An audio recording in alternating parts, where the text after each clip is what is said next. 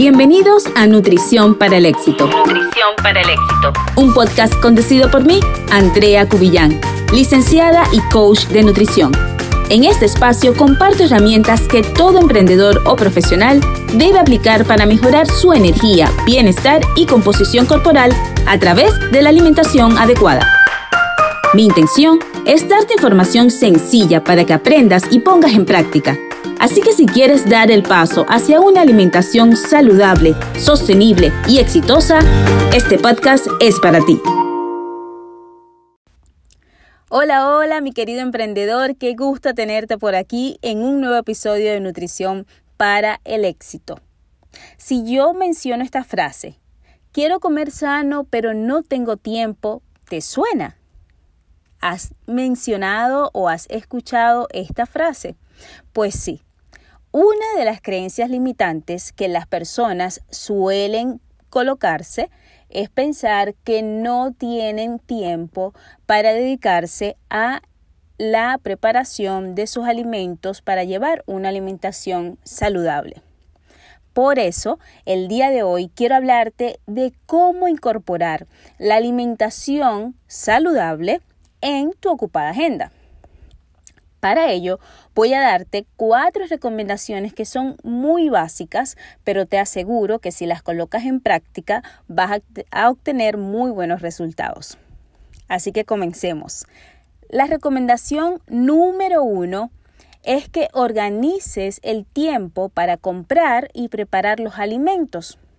Cuando me refiero a organizar el tiempo para comprar, es que hagas tu lista, establezcas el día y la hora en la cual te vas a dirigir o vas a dedicar a la compra de esos alimentos para hacerlo con calma y hacer las elecciones correctas y además un día, una hora para preparar esos alimentos.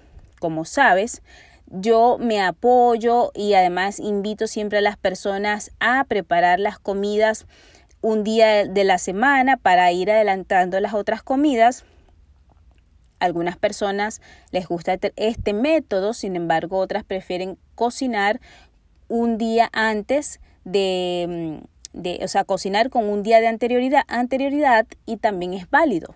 Lo único que sí te recomiendo es que organices ese momento en el cual vas a ir a comprar los, a comprar los alimentos y a prepararlos de tal manera que siempre tengas comida saludable a tu alcance y esto va a aumentar las probabilidades de que durante la semana consumas alimentos altamente nutritivos.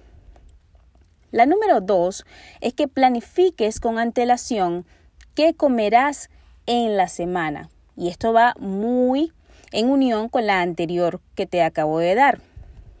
Cuando hablo de planificar qué comerás en la semana es que te mentalices, que más o menos ya tengas una idea y que no esperes ese momento en el cual llegó la hora de almorzar y entonces allí es donde voy a ver qué voy a comer. Antes de que llegue la hora de la comida, incluso si puedes más o menos idear qué vas a comer en la semana, y esto si vas a realizar el meal prep o la preparación de comidas de en un día a la semana, entonces de allí para la realización de ese meal prep debes más o menos planificar qué vas a preparar para la semana. Entonces, cuando tú preparas con antelación, estás disminuyendo esa necesidad de improvisar y asegurando, como te mencioné, que vas a comer alimentos más saludables, lo cual te va a permitir llegar a esa meta que te has propuesto. Además, mi recomendación número tres es que lleves la comida a tu lugar de trabajo. Supongamos que trabajas fuera de casa.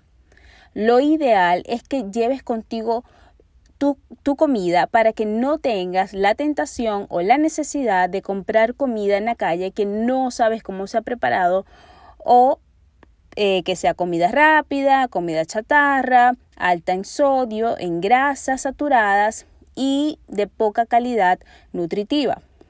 Recordemos que es importante lo que tú eliges para para que entre a tu cuerpo, para calmar esa hambre.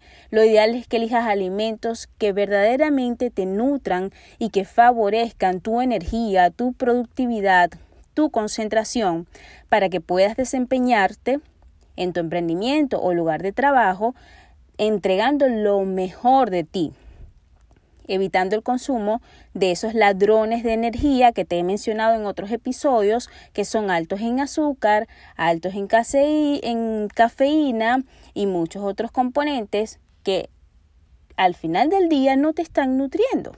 Puede que te calmen el hambre de manera momentánea, pero no te están nutriendo. Mi recomendación número cuatro es que no lo veas como una dieta estricta, sino como un estilo de alimentación. Mi recomendación es que seas consciente de que todo lo que coloques en tu plato debe venirte a nutrir y aportar beneficios a tu organismo. Y no pensar como que, bueno, sí, estoy haciendo esta dieta estricta por cinco semanas y luego se acaba. No, busca la manera de adaptar este estilo de alimentación a tu estilo de vida, a lo que a ti te gusta comer, de disfrutarlo, de ser flexible y por supuesto algunos días vas a darte ciertos gustos y está bien. La idea es encontrar el equilibrio y de esta manera asegurar que tú te mantengas en este estilo de alimentación escúchame bien, estilo de alimentación, no dieta, durante no un tiempo definido, sino para siempre, porque la alimentación saludable tiene grandes cosas para ofrecerte eh, a tu inmunidad, a tu salud, a tu emprendimiento, a tus emociones, en fin, a todo. Así que espero que pongas en práctica estos cuatro, estas cuatro recomendaciones. Las voy a repetir. Número uno, organiza el tiempo para la compra y preparación de los alimentos, ¿ok? Aparta ese tiempo en tu agenda. Número dos, planifica con antelación lo que vas a comer en la semana. Menos improvisación, más planificación. Número tres, lleva la comida a tu lugar de trabajo o donde sea que vayas, siempre lleva contigo opciones saludables. Y la número cuatro es que no veas esto como una dieta y algo que te está restringiendo, sino un estilo de alimentación. Espero que pongas esto en práctica y nos vemos en otro episodio. Bye bye. Hemos llegado al final. Si encontraste valor en este episodio, apoya a que otros puedan acceder a esta información y comparte una captura de pantalla de este capítulo en tus historias de Instagram. No olvides etiquetarme como andreacubillán.nutrición. andreacubillán.nutrición. Nos vemos.